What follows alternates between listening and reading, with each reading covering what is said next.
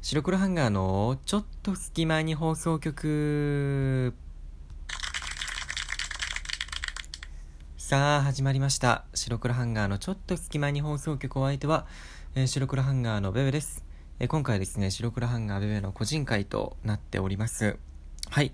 えー、というところでですね、今回は、えー、僕がね、お話をしていきたいと思うんですけれども、はい、最近ね、僕がよくいろいろ話す時にですね、大体こうマスクのね、話題を出すことが結構多いんですけど、まあ最近ね、もう夏になってきて、ね、気温も30度超えるって日が出てきて、まあコロナよりも先に夏バテになってしまうんじゃないかっていうふうにね、ちょっとね、僕は心配してます。うん。いや、まあ、ただでさえね、まあ、暑い中だと、こう、体力の消耗が激しいのに、僕は暑いのに弱いんですけど、すごく。マスクしてたらね、まあ、さらにね、もう息苦しくて熱中症になっちゃうんじゃないかなっていうふうに心配なんですけど、まあ、ただね、あのー、今回、まあ、いろいろお話していくのは、このマスクのちょっとお話なんですが、まあ、どんなこの暑い状況の中でも、マスクはもう絶対にしなくちゃいけないな、というふうに思っていて、それは何か、なぜかっていうと、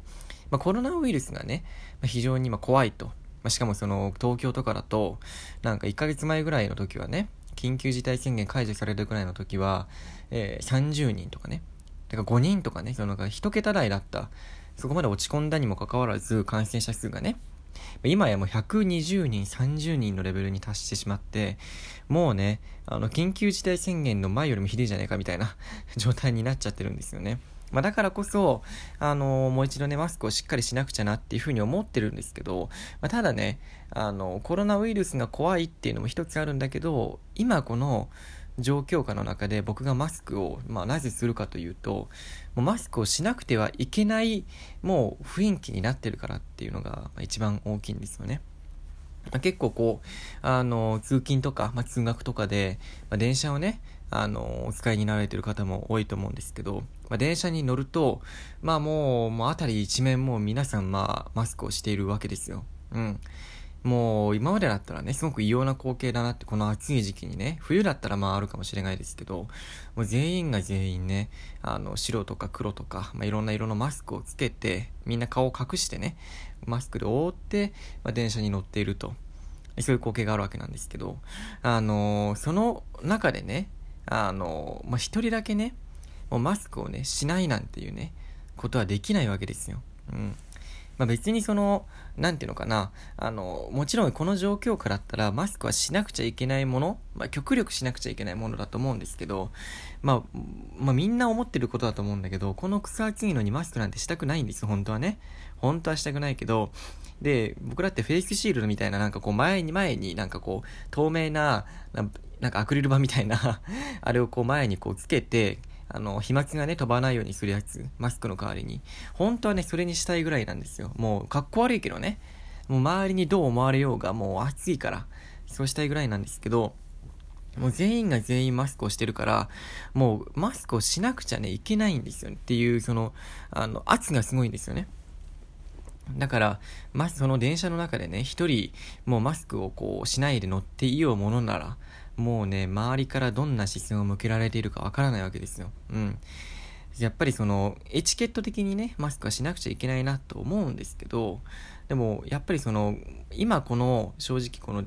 中で、この時期の中で、マスクをしないっていう行為がもうダメみたいな。うん。コロナウイルスにかかる、予防する予防しないじゃなくても、マスクをつけないで、外で歩いてるとか、電車に乗ってるとか、まあ、あの、してる外出してるっていう行為がもう悪みたいになっちゃってて、うん。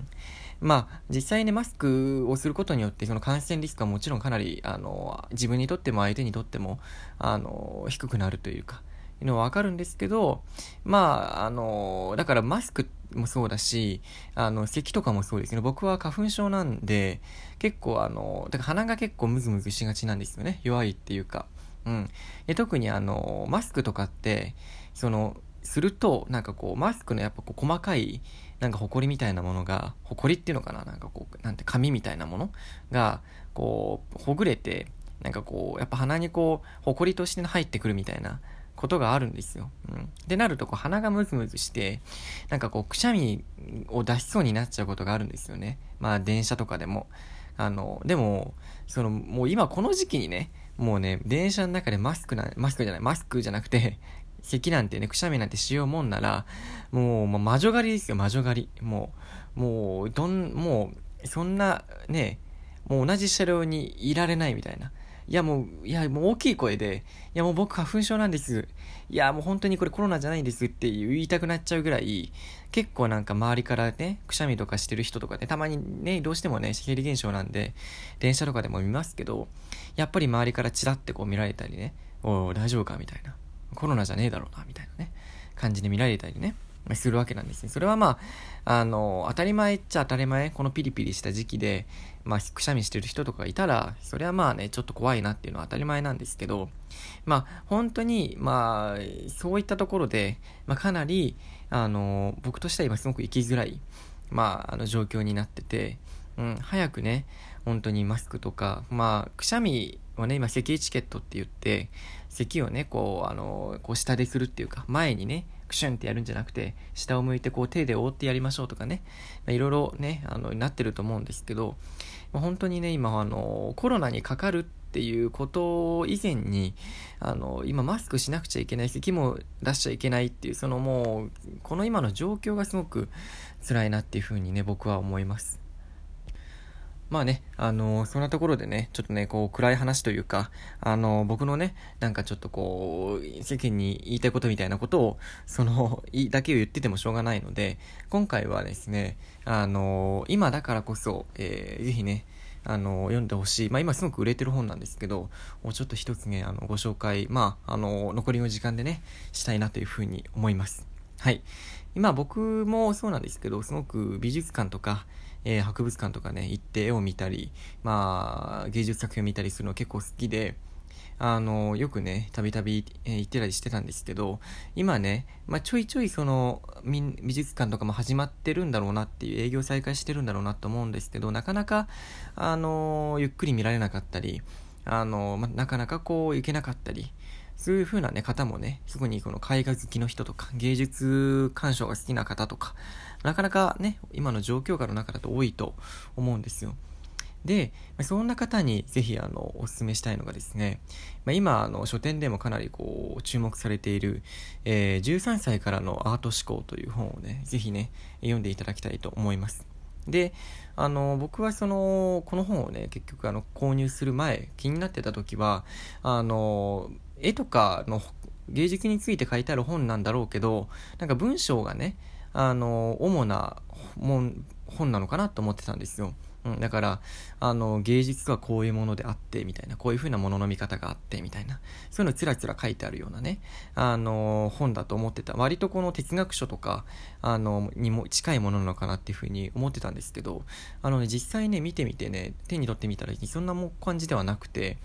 まあ、内容はすごくね、あの、ためになるというか、例えばこう、一つの絵画っていうのを見るときに、まあ、あの、そのね、例えばこう、ぼわっと印象で、ああ、女の人描いてあるなとか、ああ、これは、あの、湖の絵だなとか、なんか、あ、なんか日常の絵だなとか、そういうふうにぼやっと考えるのではなくて、なんかその中にある、あの、細かい、その、例えば、湖だったら、実はその中にカエルが描いてあってとかね、うん。そういう細かいあの日常の描写だったら、そうこういうところでこういう、その日常の中で、その当時の暮らしぶりがわかるとか、そういったところのちょっとアートのなあの表面上をなぞるんではなくて、アートのその奥のところまでこう思考してみる。アートからいろいろ考えてみるっていう、その考え方を、あの、いろいろこう参考にしながら書いてくれてるんですけど、まあ、実際にあの、結構こう、あの、芸術作品、絵画のあの写真であったり、あと絵だあの絵だったり、そういったものが結構、あの一緒に本の中に書いてくれてるので、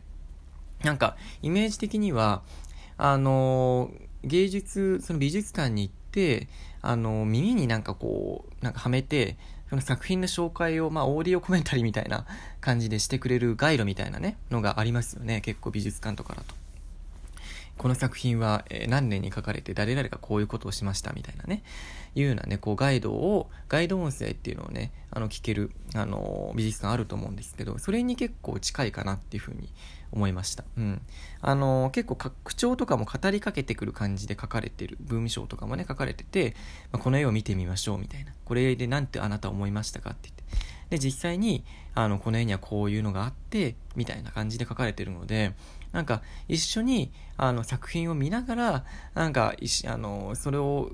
一緒に見ながら、あの横でなんかこう解説してもらってるようなというか、いろいろその思考法について教えてもらってるような、見方について教えてもらってるような感じがするので、まあ、すごく読みやすいなっていうふうに思いました。まあ、13歳からのアート思考っていう題名からして、あのー、なんかこう、すごいこう、あのー、小難しいような、もうアートとは何ぞやみたいなのを書いてあるわけではないので、あの、本当に、あのー、まあ、13歳っていうと、でも何中学生ぐらいかな？